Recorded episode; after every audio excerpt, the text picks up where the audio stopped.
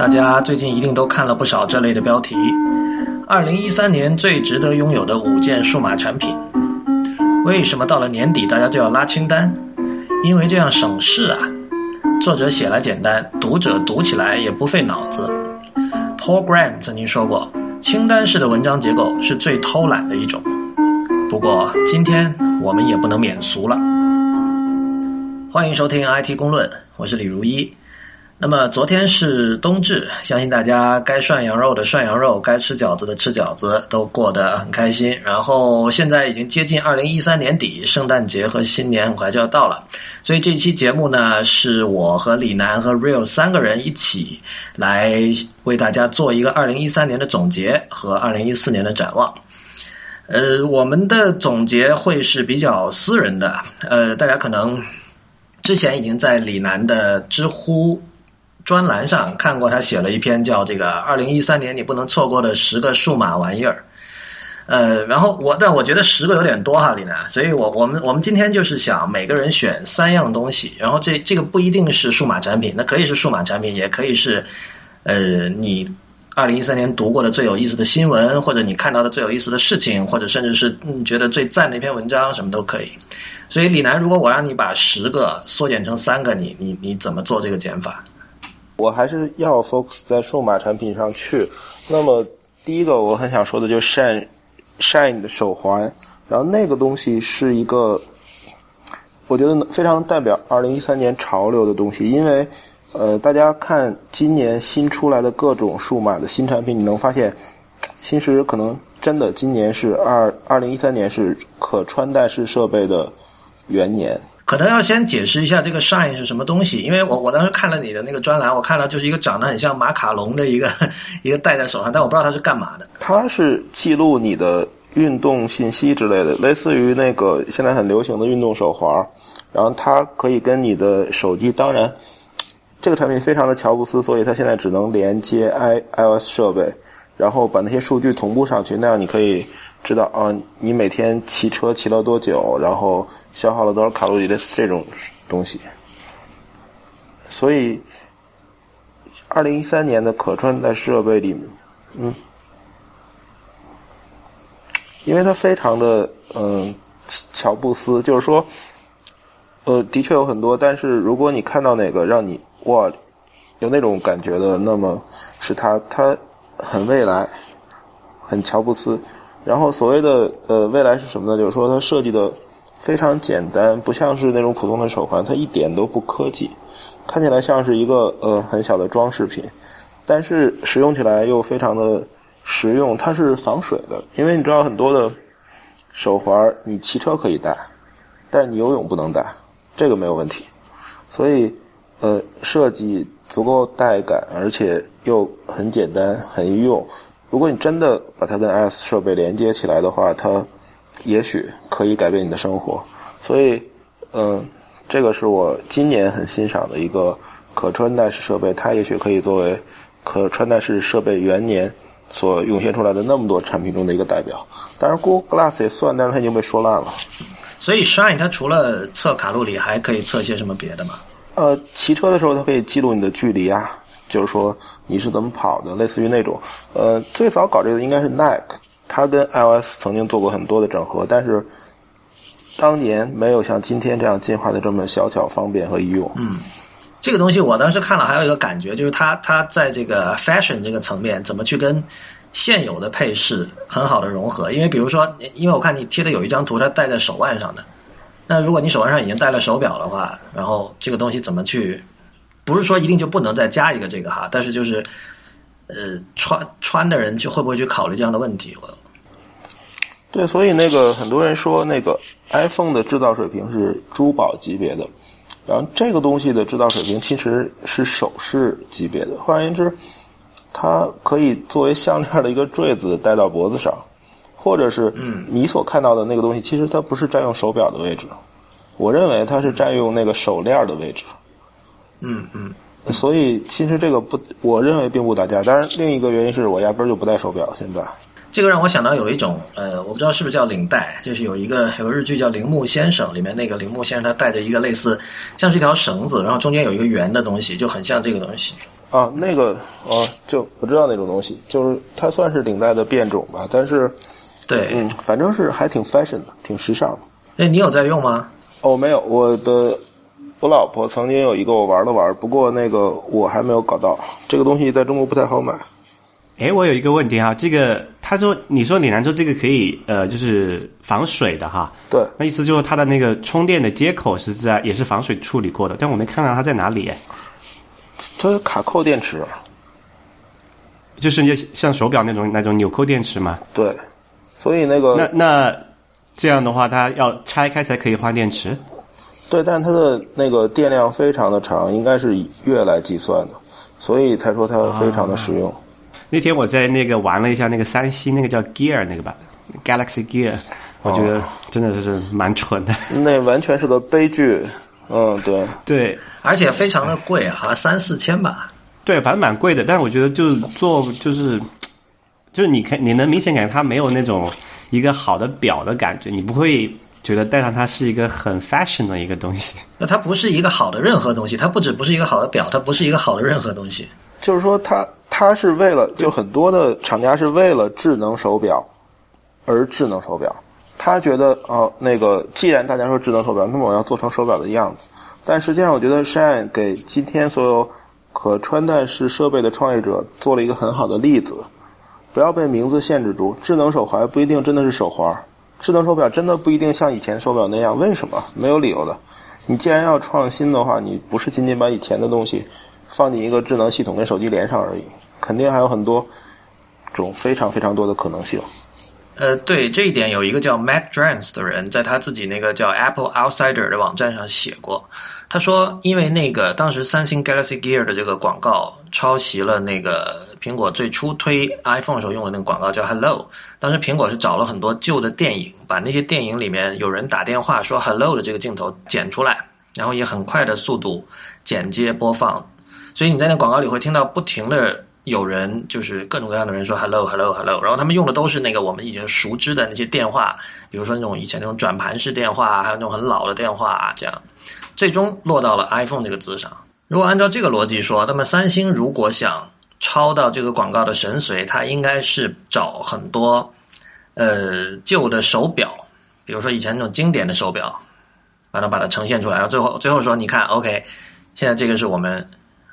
出的这个 Galaxy Gear 就是新的手表，手表的新时代到了。但是相反，三星是找了很多那个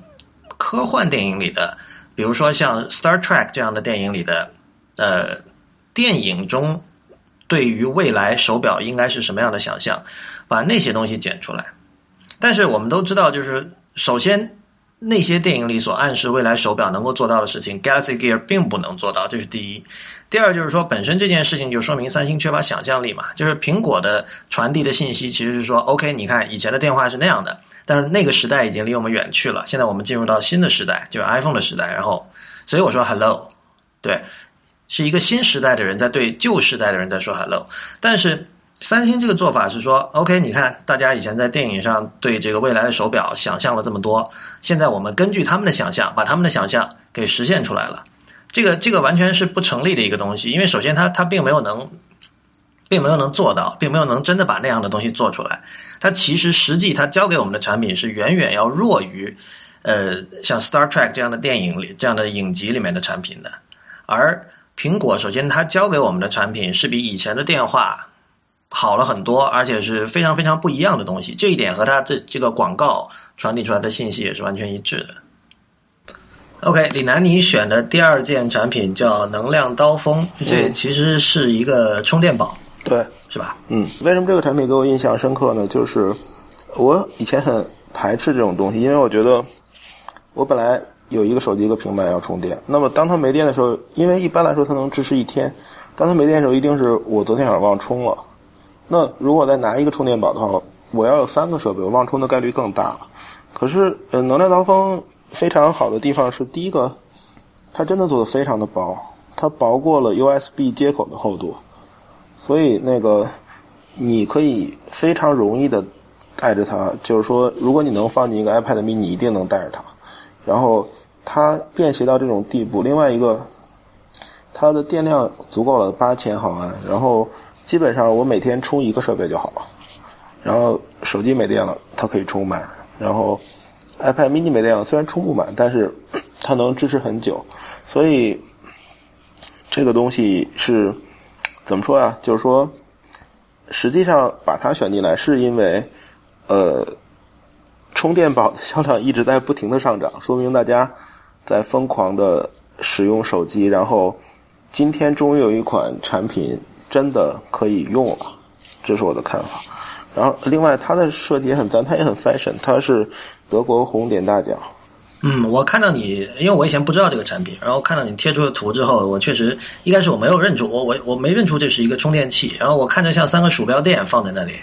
对，那个它官方它官方有有一款那个外面没有蚀刻，就是就是上面没有那么多纹的产品，那个东西的一个官方标准推荐用法就是说，你可以当做鼠标垫。OK，好吧，呃，我觉得薄确实很重要，因为。我自己至今都是抗拒充电宝的。在之前有一期节目里，我其实在一开始有讲过，我觉得就是你你其实想尽量减少你出门的时候带的设备的数量嘛。但是如果说它有像它图片上呈现出来的这样，就其实像一个比较薄的笔记本，就是纸笔记本，那我觉得这确实可以考虑啊。对，所以其实你看它的设计语言，它在那个呃竖竖边的一侧是有那个开口的，有有一排开口。然后，如果你用一个活页笔记本，就是说用金属的夹子夹住那种开孔纸的笔记本，你就能把那个东西夹进去。它，你买它的时候，官方会送你一个笔记本，当然那个笔记本的质量我并不是很喜欢，所以我把那笔记本扔掉了。但如果你现在用那种笔记本的话，你买一个直接放进去了。哎，其实做这个，我想到另外一个呃问题哈，就说。你看，现在我们有这么多的那个智能设备，就是说就移动设备吧，然后大家又平就喜欢平时就很频繁的使用，导致这个电池消耗得很快。那但是就所有的厂商吧，基本上都在说把怎么把这个，其实就苹果，你看它很明显，它不断的把这个 iPhone 做薄。其实我一直在想，就说有没有这么一个比较另类的厂商，他会去说，哎，那我不要做那么薄好吧，我把电池做大一点，比如说两个 iPhone 那么厚，然后我这个电池可以用两天。啊，这个也很酷。就是你，如果你设计上走那种粗粗犷的路线的话，说不定有些那种，比如骑 Harley Davidson、骑 Harley Davidson 那些穿皮衣的那些男人就很喜欢用。对对，就为什么一定要追求轻薄呢？但但这个市场一定非常的小众，就是说，这个卖的非常的贵嘛。对，你会卖的非常的贵。所以这个东西是这样，就是说，如果一个产品不存在矛盾，那么就不需要有创造性的人来解决。实际上，今天手机越来越薄，跟大家用的越来越多，电力不足就是个矛盾。然后这个矛盾一定有需要有一种革命性的技术来解决，但是没办法，今天来看电池技术不会那么快的取得突破。那么设计上就一定要 trade off，一定要取舍。这个取舍是真正体现产品定义者功力的地方。然后，但是现在已经不是问题了，几乎所有的设计者都在这个取舍中选择薄。电能用一天就够了，但是我们要薄，这个取舍是被市场接受的。但我们有有，就说市场上有看到过走这个，就是说就是跟就不走寻常路的这种厂商吗？好像我印象中没有看到这样的做法哎。充电宝整体来讲，我觉得还是属于一个 niche 的这个一个市场，所以这块儿的话，我我不清楚啊。就是当然，这这这个领域确实像。李楠刚才说，像能量刀锋这种比较注重设计感的厂商不是那么多吧？所以，然后 Real 你刚才提议的其实是一种更加剑走偏锋的一种设计感，就是说，其实其实是呃逆潮流而动。那那我觉得那个是得等到这个市场更大，或者说现有的这种主流的这种设计趋势已经饱和了之后，可能才会有人想这种方向。我觉得这跟手机的研发成本有关，就是说，呃，如果今天真的智能手机。能用非常低的研发成本、很小的投入做出一款，然后我只卖很少的量，我可以赚钱的话，那么这个细分市场一定有人去做。但问题是，今天的智能手机的毛利已经在不断的下降，所以厂家做一款新产品一定要保证一定的量。那么他在做产品定义的取舍的时候，他就不能去满足这部分细分市场。这部分细分市场一定是有人买的，但是全球到底有多少人呢？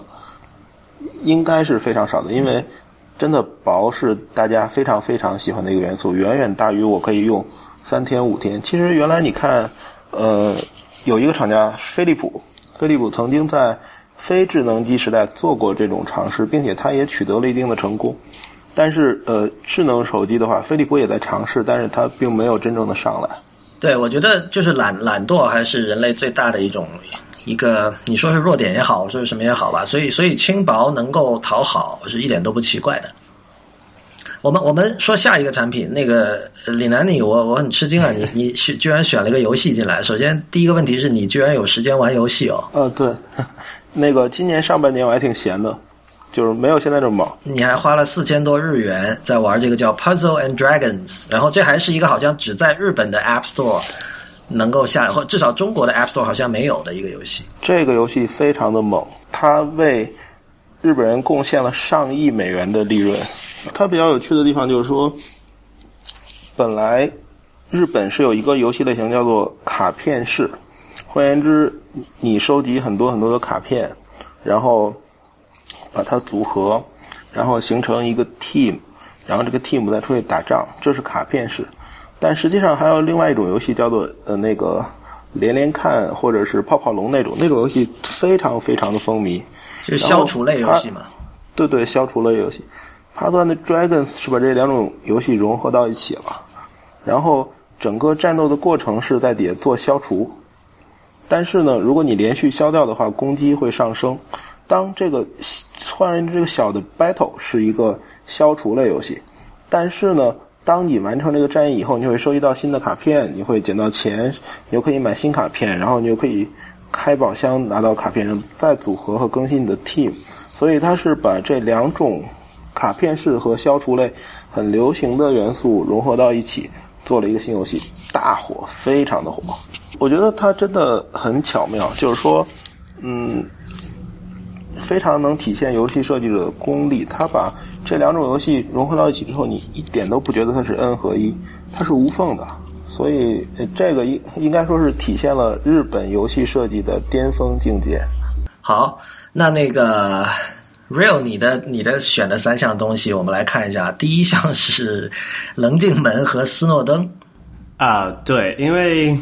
就呃这件事情，我觉得可能是在二零一三年在。互联网这个范围里面比较有呃就有深远影响的一件事情吧。就虽然我们之前很多业内人士都已经很明确的知道，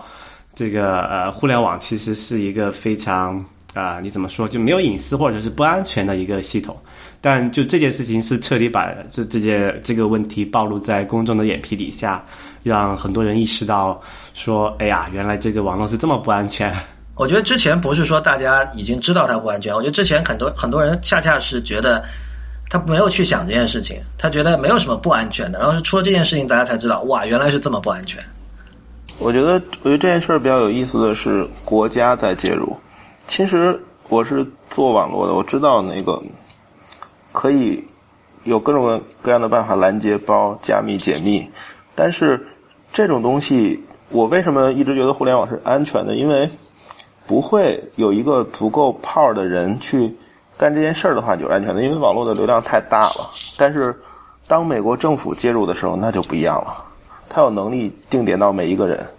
对，就特别是现在这个呃存储的能力越来越大之后，就是我们过去觉得很安全，就是哪怕我现在选用一个很安全的密码，可能觉得哎无所谓，我传输过去了，就他会把你这东西存下来，然后可能过十年。然后他这个计算能力足够强大之后，他会回过头来去破解你的过过去的东西，就是给人心理上的一种感觉是，你说过的，不管是公开的，还是私下的，还是加密的、未加密的，就在一个对于一个叫做叫做 state player，就是国家级别的这种玩家来看，你都是一个透明的透明的人，没有隐私，没有秘密可言。那，这件事情的确是非常的。震撼，因为斯诺登带出的文件非常的多。然后你现在，如果你从几个月开之前开始关注这件事情的话，你会经常每周都会看见又有新的料爆出来，又有新的料爆出来。比如说昨天我们在短打里有提到，就是说，呃，NSA 就是美国国家安全局曾经给了 RSA 是一个著名的这个电脑安全公司啊，因为他发明了那个叫 RSA 这个公钥加密系统，然后这套系统是几乎在世界上所有的电脑里都要用到的，就非常非常有名的一套。然后当时 RSA 从国家安全局那里接了一个一千万美元的单，然后就是为了呃，在这里面注入一段这个 NSA 发明的代码，可以让安全局更加方便的来窃听。你要知道，像这样一段代码，它就是已经存在于我们每天全球数十数亿人、数十亿人用的这个电脑里面了，所以这个范围波及的范围是确实是非常的广的。对，而且你看，看到这件事情，呃，就前几个月我刚好刚好去这个中国银行嘛，中国银行我换了一个叫做那个就是动态口令卡的一个东西。最开始的时候，呃，几年前我拿到那个中行是一代卡的时候，它刚好就是那个 RSA 这个公司的产品。RSA 现在是那个 EMC 旗下的一个一个全资的子公司哈。当时第一代的中行的动态口令卡就是完全用那个 RSA 叫做 e token 嘛。后来我换那个二代的时候，他他是每过两三年会就会要要求你换一次这个硬件嘛。然后它就变成了一个呃国内公司的产品了，就没有再用 RSA 的呃东西。当时我还在纳闷，我说诶 RSA 的不是应该更好吗？然后前几天这个路透社爆出来说，这个 RSA 其实去拿了一拿了那个 NSA 的一笔钱，然后采用就采用了这个一个有有缺陷的一个算，或者说有后门的一个算法吧。然后然后你回过头来看这件事情，就突然很多事情就明了起来了。就其实不光是有这个经济利益，还真的是有这个呃国家层面的安全的考虑在里面的。但是，其实我个人认为，就是说这件事儿，呃，为什么我没有把它选进去？当然，focus 在数码。另外一个是我个人认为，这件事儿其实跟咱咱们真的不相关。就是说，第一，这种东西一定不会涉及到商业安全，否则的话，那就是说，作为一个政府机构，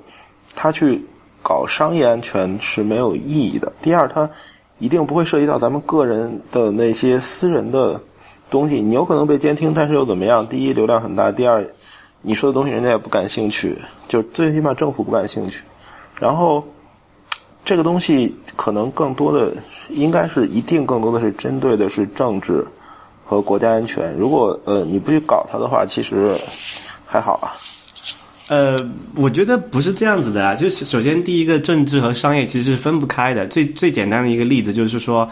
呃，前段就可能是不是去年了，还是去年吧？大概就是说当时说，哎，中国的和黑客去去搞美国的这个那些各大公司啊，那些特别是 IT 企业，这个其实就是跟这个呃政治和商业紧密相关的一件事情。呃，另外一个方面就是说，呃，这个特别是这个人机门爆出来之后，对这个美国的 IT 业界其实是有很大的这个影响的。比如最简单的一个，刚才我讲那个，就是因为这个 RSA 的这个问题，那那个 RSA 丢掉了中国银行这个单，对吧？它商业上肯定受到影响了。然后再回过头来讲，那现在很多你看，像欧洲、美国以外的这种开发者，他他可能对这个就是我们叫做云计算。他就觉得不再放心了，他就不会再去相信美国的任何的这种呃科技产品，因为因为整个你只要和美国的这个有有沾边的一些公司。他都会受到美国这种秘密法令的这个影响嘛？那你说不清楚他的怎么样，那他们索性就那我不用了，那我就直接用自己本土的产品。就说其实人机门爆出来之后，呃，当然我们说这个大大的考虑肯定是在政府那个层面上去讲这件事情，但其实它对这个特别是互联网，特别是这样这个云计算啊这些长远的一些影响，我觉得是是是是存是是一个现实存在的威胁的。然后至于说对个人来讲的话，那可能我们现在还没有看到那么多针对个人的案例，因为毕竟这个是没有意思嘛。就是说，但但你其实你去看，回过头来看 关于的 NSC 的一些报道，它其实也会有很多个人的隐私受到呃这个干扰。比如说有那个 NS 的员工，就因为他们有这个能力去监控这个所有人的通讯嘛，那他会去叫做 stalk 呃他的什么前妻啊、前女友啊这样乱七八糟的这种事情发生。其实就是说。这个我们过去觉得这种事情跟我们可能个人没有关系的话，我觉得这个事情就是刚好是给我们一个提醒，说其实这个事情跟我们生活息息相关的。就说你不去管理，他会能进门之前，这种事情一直是有的。就是说，呃，比如说咱们说加密算法，你觉得你的密码被加密过你就安全了？可是即使政府没有介入，也有撞库的方式，就是说个人也可以用。比较低的计算代价去破解你加密过的代码，即使它不利用后门。所以，呃，包括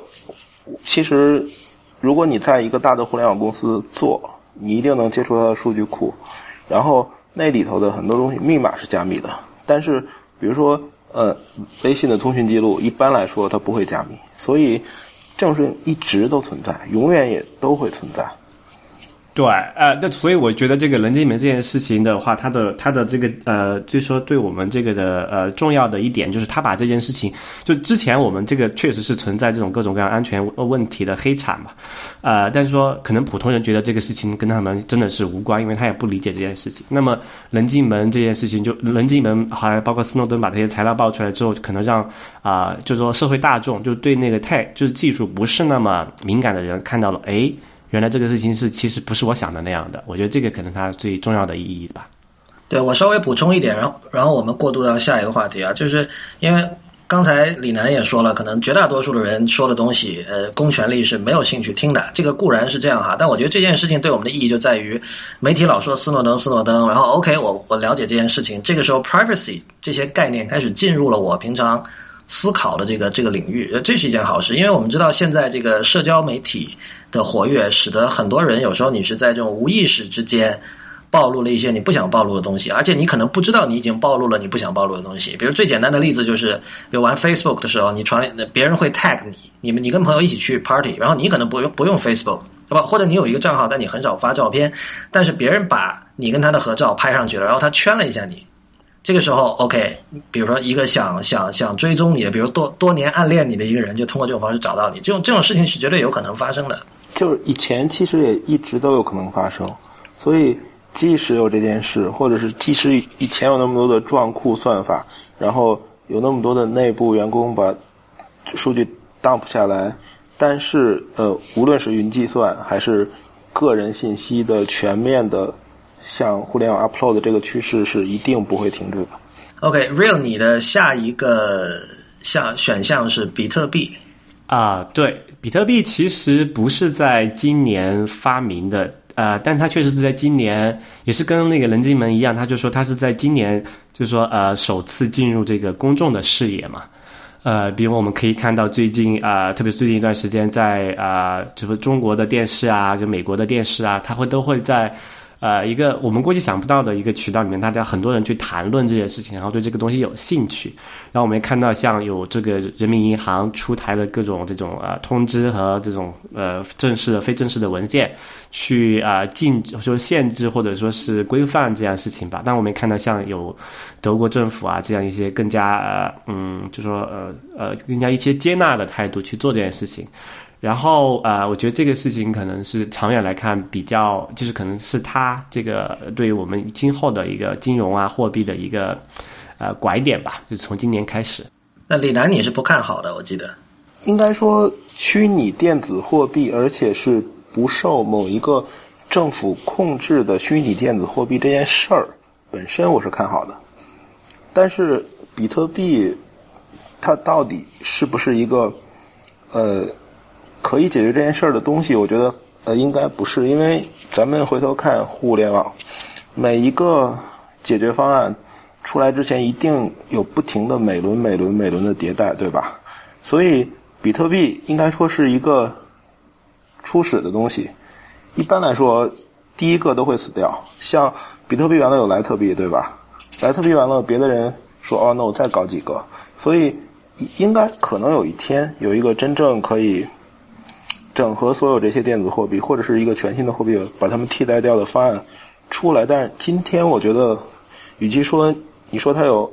投资价值，我觉得它更多的是投机价值。投机的话，也应该可以赚钱吧？从这方面来说，没有问题。我们之前在。头几期的时候做过一次那个比特币的专题，当时有请那个中信银行投资银行业务的这个高级经理罗普来跟我们一起聊，呃，听众可以回头去找那期来听，然后在这期的这个提纲里我会把那期的链接加上。然后呃，Real 你的第三个选项其实是相当的呃怎么说啊，就是意料之中吧？你选的是 iPhone 五 S。对啊，就我选这个，其实呃原因很简单，就是因为它的那个指纹识别这个东西。啊，因为我拿到这个五 S 也用了差不多有几个月时间了吧，然后就说个人体会上来讲，这个确实是一个很就是指纹识别。对你不不用每天输密码，确实是一个很方便的事情。然后，如果就哪怕手机丢了，我也不担心说，哎，这个有人会拿到我的资个人资料啊，这些乱七八糟的东西。但我觉得我选这个可能更主要的原因是说，看到就是说，嗯，这个指纹识别有可能解决我们生活中另外一个比较麻烦的一个痛点，就是这个有各种各样的账号和密码的一个问题。啊，这个可能过去呃，在那个电脑上还觉得不是那么大一个问题，因为毕竟电脑上输入密码，哪怕复杂的密码也相对比较快嘛。那唯一的问题你是怎么记住的问题。那么要么你就去用这个什么我们之前常讲的这个密码管理器啊，或者是你自己脑子记住就好了。但是我个人的感觉是不是，特别是在这种手机触屏上，你要输入一个稍微复杂密码，其实是很困难的一件事情嘛。因为首先键盘不是那么好使。然后你也没有办法很好的把它记住，那么我觉得，啊，我我不知道苹果的计划是怎样子啊，但我觉得，呃，它应该想一想怎么能够去解决我们生活中这个痛点，说是不是能够通过这个指纹识别，让我们把生活中的很多密码都替代掉，像比如说采用一个这种公钥加密的方式啊。然后呃，去解决我们生活中有太多太多的各种各样的账号啊、密码，能够统一到一个设备上来。因为这个手机嘛，毕竟是我们随时都有的。你自己用的时候有没有觉得那个指纹环有时候会失灵？因为今天我看到有一个人说好像不是特别好用，然后他说升级到 iOS 七点零点四之后，似乎是好了一点。对这个我不确定它是软件的原因还是硬件的原因。不，先说硬件的原因吧，就是说，呃，有时候它确实是不能用的。比如说你刚洗完澡，然后你手是那个呃不叫湿的，就是因为你知道你那个手指泡水之后，那个形状是会有有所改变的嘛，会会起皮嘛。对对对，然后那个时候就是你你刚洗完澡，就至少可能十分钟或者半小时之内，那个指纹是无论如何都没有办法识别的。对，这个就很崩溃，因为这种事情，如果比如说你连续三次失败之后，你可能干脆你就想把这个功能关掉，就我老还是老老实实的、老老实实的输入那个 passcode 好了。对，所以，所以我，所以我是现在个人就是，我就很，我就学，就是我习惯之后就说，我我刚洗完澡，我肯定就是还是会用会用这个密码输入的，就是因为它这个指纹识别开启的同时，你还是就是密码还是在的嘛，你往那个往往那个左滑一下，然后还会会出那个密码键盘啊，所以我觉得这是一个，就是说技术上现在还可能没没没办法很好解决的一个一个问题。然后另外一点，我不知道是软件的还是硬件的故障哈，就是说有时候我把那个手指放上去，那个指纹识别就它一点反应。都没有，就是他也不说，因为如果你识别失败，他会说让你 try again 嘛，对吧？但如果他有时候你按上去，他就什么东西也也不出现了，也也不解锁，也不让你重试，他就就也不提示你错了，就就感觉很奇怪，你不知道他怎么一回事。然后这个时候你要需要用这个啊，这个这个用密码进入，然后再锁屏，然后你再开一下又好了。所以我一直怀疑这个可能是这个 iOS 七那个那个系统的原因，就是可能那个指纹识别那个进程可能挂掉了。嗯，啊，这个我已经遇到好几次这个状况了。可能还是，就是说，技术的复杂度相对于今天的水平而言有点高，所以一般来说，产品的可靠性问题是因为这个造成的。可能再过几代会好很多。对，因为这苹果嘛，一般都是这样，一代产品的时候都有这样那样问题，而且它这个确实也是比较一个呃新颖的一个概念哈，就是说。可能看 iPhone 六啊，或者是 iPhone 我们六 S 的时候，会不会把这个问题解决的好一点，然后让我们能够，呃，真的是啊忘掉密码这件事情。但是有没有可能会这样，就像变得像 Siri 一样，就过了几代之后还是很鸡肋？哎，这个我们就只好祈祷不是这样了。其实有可能的，因为对于一个新的东西出来而言，可靠性是第一位的，就是说。实际上，刚才说的那种东西是可靠性上有问题。如果你遇到过几次失败，你对它不再信任了的话，那它再起来其实还蛮难的。对啊，对啊，这就是这一点，我觉得很像 Siri。就是你比如说，你跟他说了几次话，然后发现他都认不出来，或者给不出你想要的东西之后，你以后就不会想到去用它了嘛。呃，我觉得从这一点来讲的话，其实这个指纹识别还是要比 Siri 要好一点。起码我现在平时都在用它，我平时都不怎么用 Siri 了。就是说它的那个可靠性要比 Siri 就最开始的时候还是要好很多的。就是刚才除了我刚才我讲的那个，呃，这个手是有湿的这个情况，然后不太好使之外，然后。那，就除了那个，还有我我怀疑是软件故障，那个是可以修复的。这个两个情况之外，就可能平时百分之九十或者九十五以上的时间，它都都是啊正常工作的。我觉得这点还不错。所以其实 Siri 也不是一个没有前途的方案。就是从今天来看，呃，搜索这件事儿，语音真的是要比那个输入更好的一个方式，在智能手机上。所以。呃，说不定哪天 Siri 可以东山再起，像 Google Now，就是说语音识别加卡片式搜索的这个方式，其实还我还蛮期待的，它以后应该可以做得更好。哎，其实你没有最近有用 Siri 吗？我觉得它还就特别是对这个呃，就是中文普通话的输入，在我感觉中最近。一年一两年时间内，它的提升还是蛮大的，就是输入的精准程度很高。就现在我们就是说，我特别是我看到我老婆她有一个这个状况，就是因为在那个触屏上打中文，其实你不管怎么讲还是很累的一件事情嘛。特别是这个 iPhone 输入法又不给力的情况下哈，她现在就说她用这个 Siri 的这个这个中文输入，把这个语音变成汉字，然后她再改，可能中间一两个字就可以把这个消息这个短信发出去了。我觉得这个还还蛮好玩的。所以，所以 Siri。一定是被很多就类似于类似这种技术，一定是被很多厂家不断持续的大规模投入的领域，因为它真的很大，它比 fingerprint 还要大。就是换言之，移动设备上的下一代的搜索究竟是什么样子，很可能是那种样子。所以，嗯，对，特特别是那个不就不光是移动设备哈，特别是刚才你讲的那个像 Shine 这种可穿戴设备，它根本就没有一个。呃，触屏没有办法这种通过传统的方式输入的情况下，可能语音是我们这个唯一可可行的一个途径。然后另外一个产品就是这个像那个电视，你也不可能说很方便的去跑去电视上用这个触屏输入嘛。所以我觉得这可能在明年或者后年这个这个这就是今后这几年呃的时间内哈，语音在智能就是这个穿戴设备和这个智能家庭上这个应用可能会是一个呃爆点吧。我觉得语音可能有个难点，是因为作为输入来讲，语音是最模糊、歧义最高的。因为你如果打字，肯定是相对是比语音是要精准嘛。语音有各种各样的口音，还有不同的语言，还有这种说话的习惯，乱七八糟。然后如果你是通过其他一些人体特征来输入，比如说像扫描指、呃扫描指、呃指纹，或者是扫描那个瞳孔的话，那样又是一个你是带有一个 unique，也带有一个唯一的一个一个东西。所以语音可能在这点上，它是最。最不像机器，它是最不精准、最像人的一个东西，可能这是难度所在吧。嗯，但是反过来而言，它是一次移动设备上搜索的洗牌，所以一定有非常大的投入在上面，所以咱们还是可以期待的。OK，现在轮到我说了。那个我选的三样东西基本都不是什么产品哈。那个第一样是呃是一个新的博客，今年大概三四月份冒起来，叫 Strategery。这是一个叫呃 Ben Thompson 的人，然后这个人的经历很有趣。他以前在苹果、在微软，还有在家乐氏，就是做那个麦片的那个厂商都做过。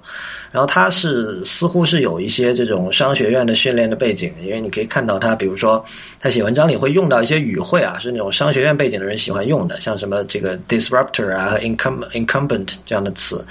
然后呢，他现在是在 Automatic，呃，就是在那个做那个 WordPress。和包括做各种像是这个 Simple Note，然后好几个产品都是他们做，在那儿工作。然后他人住在台湾，是远程工作的。我这样介绍这个人，他他本人一定会很不开心，因为这个 Thompson 自己曾经在 Quora 上回答过问题，他说他他不希望别人去强调他过去的经历，虽然这些东西是公开的哈，他是希望拿他这个博客 Strategy 本身来说话。呃，我觉得他有几点哈，一个当然是他的这个写作的质量非常的高，就是这个基本上我。英文世界的科技作者，呃，手指数得过来的几个，一个 John Gruber，一个那个大西洋月刊的那个 Alexis Madrigal，还有那个 Paul Graham，还有就少数几个人吧。然后他等于说是一三年冒起的一个新星，就是第一，他的这个语言很精准，而且他非常强调这个 fact checking，这一点上其实他是保留了这种传统的旧式新闻人的一个良好的习惯，因为我们都听说过像这个。《纽约客》杂志和《纽约时报》这种杂志做这种事实的查证是多么的严谨哈。然后你你可以看到这个 Thompson，他因为他在 Twitter 上很活跃，就是一旦有人指出了文章的错误，他都会就是马上修正，而且他会很诚恳的跟你讲说，哦，我应该多查一下怎么样。然后另外就是说，他同时呃具有这种商科和技术的背景，同时对产品也比较有感觉。但我觉得最重要的一点是他有人文关怀，这个人就是他最近。几篇博客有一个主题，就是他说苹果其实在呃营销 iPad 上做的并不好，因为他就说他是他是从那个 iPhone 和 iPad 的广告入手来说这件事的，因为我们知道 iPhone 最近出了一个新的叫 Misunderstood 的广告，那么 Ben Thompson 就觉得这个 Misunderstood 这个广告就很，他没有强调参数，他是强调场景，强调这个 iPhone 在你生活中可以进入各种各样的场景，可以帮你做什么样的事情，呃，但是他觉得其实 iPad 的广告没有做到同样的效果，就是他他觉得其实苹果人有可能自己没有想清楚究竟 iPad 能够给一个人的生活带来什么。我觉得他最有意思的就他博客，我觉得就内容呢，你都有讲了，我觉得很好。我是每期就是他就他的内容是每期必看的哈。但我觉得他有一挺有一点的意思，就是他那个他会配图，你知道吧？他配图他都是用自己用那个 iPad 上那个叫什么 paper 吧，好像是 paper 自己手画的，这点非常非常有意思。然后他画的那种就是说。嗯，就是可能这也是人为光人为关怀的一部分吧。我觉得，就是它很有那种，就是因为你知道手绘的嘛，它不是像那种，呃，这个那种鼠标啊这种东西拉出来那种感觉，就是那种很机械的嘛，很统一的。它就是很不一样的那种，那种每每一次的图都是有很强的那种。啊，个人气息在里面，我觉得这点非常有意思。我觉得两点，一个就是说，这说明他用一个，因为因为 paper 如果是对于专业的插画师来讲，其实是一个功能很弱的东西，但恰恰是这种东西有可能是它是 disruptive 的。你知道 disruptive 产品的定义就是说，它在某些层面是要次是要劣于现有的这种主流的产品的，但是在另一些方面，比如说它又它可能很便宜，那它可能做到在其他一些事情上做的比主流产品要好的多得多得多。那么，呃，你可以看到 Ben Thompson 是非常有意识的在用这样的一个东西，他等于是用这种行为来告诉你，你看我用这样一个这种低价的，然后功能有限的东西，也可以做出很有个人风格的插画，这个确实很有趣。另外一方面，就是我觉得他是一个坚定的相信 iPad 是可以作为生产性工具的一个人。这一点我们在第一期的 IT 公论里，我跟李楠有聊过这件事情。呃，我记得 Thompson 有一次他讲，他说。我很希望有这个十三寸的叫 iPad Pro 出来，因因为现在我在那个哪怕十寸的 iPad 上画我这些画，在 paper 里画都觉得太捉襟见肘了。所以那个 Ben Thompson，我觉得 Ben Thompson 是一个证明，就是说，呃，我以前说过说 iPad，呃，以前是个娱乐工具，那么其实我也不认为它可以变成真正的生产力工具，但它真的是一个创造力工具。Ben Thompson 上那个博客的一些插画。是能非常清晰的比文字更有力的表达他的创意的东西，比如说他画的那个呃 social communications 那个 map，然后他把 Facebook、推乱七八糟都做成图标画上去，然后画一个象限，把它们分到不同的类别里面去做分析。这种事情不是一个呃现有的格式化的工具能做到的，但是他用一个非常自由的呃 app。iPad 上的软件可以非常呃自由并且方便的表达自己的真正头脑里的想法，是一个释放他创造力的工具，所以它很好的证明了这一点。应该这么说，就是说，如果他用传统的工具，他要能够，他很难去跟真正的那些设计师去比。他做出来的东西肯定是劣于那些的，但他恰恰由于他用这个这样 paper 这样一个具有 disruptive 性质的一个绘图工具，他在自己的领域里其实形成了风格，而且做到了比较高的一个标杆。这样，其实你你你换个从他的角度来讲，这就是他的白板嘛。因为如果如果你就是说呃，因为我之前有像在读商课的时候，也有经常做这种事情，就课上你会让你去去解释某一个概念，或者是展示某一种东西的时候，商就就是商学院的人最喜欢就做这样的事情，比如说画像线啊。分类啊，讲维度啊，这种东西。然后这个时候刚好有一个 paper 这么提供了一个一个让他能够呃就数字化的白板的那个很自由没有条条框框的一个一个工具去做，就反而就是完全释放了这个呃这个创造力的过程。我觉得是这样子。这个的好处就在于呃 paper 的这种呃它在风格上的局限性，反而促成了 Ben Thompson 这样一个呃并非具有很高超的绘画技巧的人为为他促成了一种风格。但另一方面，也正是因为这个工具的简单，没有那么多复杂的功能，释放了所有的限制，它可以从头来。我画八个象限也可以，但我愿意画四个象限。那么哪天我画三个象限都可以。所以他的图的价值，呃，的确画的也不错。但是我认为他的图的真正的价值是体现了他头脑里的那些创造力，他能很好的传达过去。呃，我选的第二个东西是，其实是两个人，两个在 Quora 上回答问题的人，呃，一个叫 Curtis Lindsay，一个叫 David Lee，然后这两个人都是回答音乐方面的问题的。然后 David Lee 他是一个在耶鲁大学教教那个歌剧演唱的一个一个老师，同时他自己也是这个，我不知道他男高音还是男中音还是男低音啊，反正他是唱歌剧的。然后 Curtis Lindsay 是一个钢琴家，然后同时他也是他也是一个教音乐的人吧，所以这两个人就他们都同时具备了这个实践者和教学者这两种身份。呃，我觉得为什么推荐这两个人？当然就是因为这个，因为我本身对古典音乐有兴趣嘛，然后经常看他们答案，他们答案都非常的好，呃，这这是毫无疑问的。但是主要是我觉得像古典音乐这样一个其实是离科技非常远，呃，无论是就是实际。实际上还是说，就是情感上都非常远的这么一个东西。然后这个领域里有人在 Quora 这样的，呃，比较尖端的这种内容生产平台上来源源不断的贡献答案、贡献这个知识和信息。我觉得这是一件很难得的事情。就是你你知道有一些领域，它在这个互联网，我我们知道互联网可能最终可能会侵入所有的领域，但是有一些领域它被互联网化的速度会相当的慢嘛。比如说，这个其实当代艺术圈就是这样一个例子，呃，古典音乐圈也是这样一个例子，就是所有跟这个 prestige，跟所有真正的高端，这跟真正的高端相关的领域，这这这个它的互联网化的这个速度都相当的慢。我觉得越是高端，然后，呃，就是有的时候，我觉得这个东西可以衡量你所谓高端的那种价值，就是说，有的时候很多事情是因为。各种真正物理上的门槛导致的，比如说，我们家小孩去上钢琴课，那 OK 琴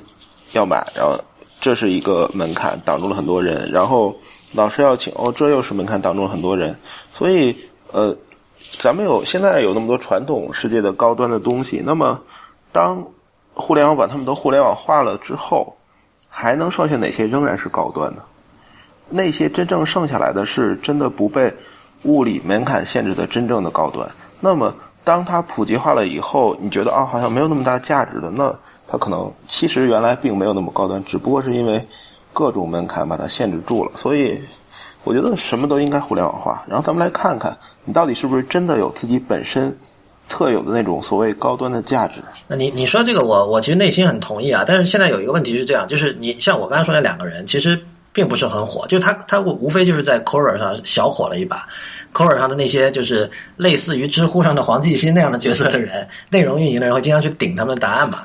但是呢，就是你怎么说呢？就是比如说古典音乐圈子里的人，我相信去读他们答案的人非常的少。然后实际上在 Quora 上最活跃的，就是最喜欢看 Quora 的人，他可能对古典音乐就没有那么多兴趣，或者说，因为这两个人写的答案是很深的。如果你是一个就是入门级的，你刚开始想了解，你看他们答案你是看不懂的。很多时候，所以所以可能大部分的 Quora 的读者又不是他们的读者，这点就变得很很很暧昧。但是就是说，如果有有那么深的内容在 Quora 上成为一个公开的东西的时候，那么反过来想，那些更浅显的内容一定有更多的人可以提供，那么他们应该也会更广泛的存在于公开的网络上，对吧？所以，如果真的有谁以前因为某种障碍，他不能见到，呃，很牛逼的人，他不能听到很有观点、很有见地的话，但他今天他通过互联网他可以做到的话，那么实际上原来那些东西会变得更开放，而且会有更多的人加进来，所以这个还蛮好的吧。嗯，好，那那个。我推荐第三个东西比较无耻啊，都是我自己做的产品，但是我确实是令我为之骄傲的两个东西，而而且我觉得确实它有它这个不可替代的一些意义吧。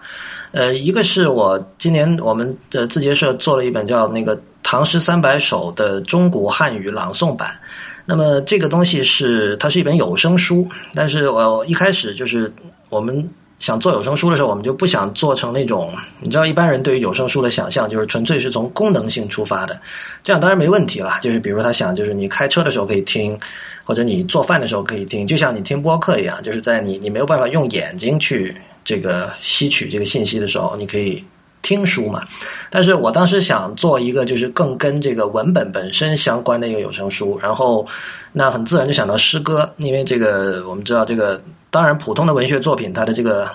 声韵韵律也是很重要的哈，但诗歌就更加重要。呃，诗歌其实是应该用耳朵听，而不是用眼睛来读的，所以会有各种各样的这种诗歌朗诵会嘛，会有诗歌节这样的东西。那唐诗刚好是这个中华文明的瑰宝，这个就不用说了哈。然后我们很自然想要做唐诗，然后当时刚好我认识一个朋友，他那个本职是学分子人类学的，但是他对这个中古音韵很有兴趣。就所谓中古汉语是，就是比如说唐朝、宋朝这段时间。那个时候的中国人说话的方式，就是他们他们那个时候的语言跟今天的普通话固然肯定是不一样，但是跟今天的任何一种方言也不一样。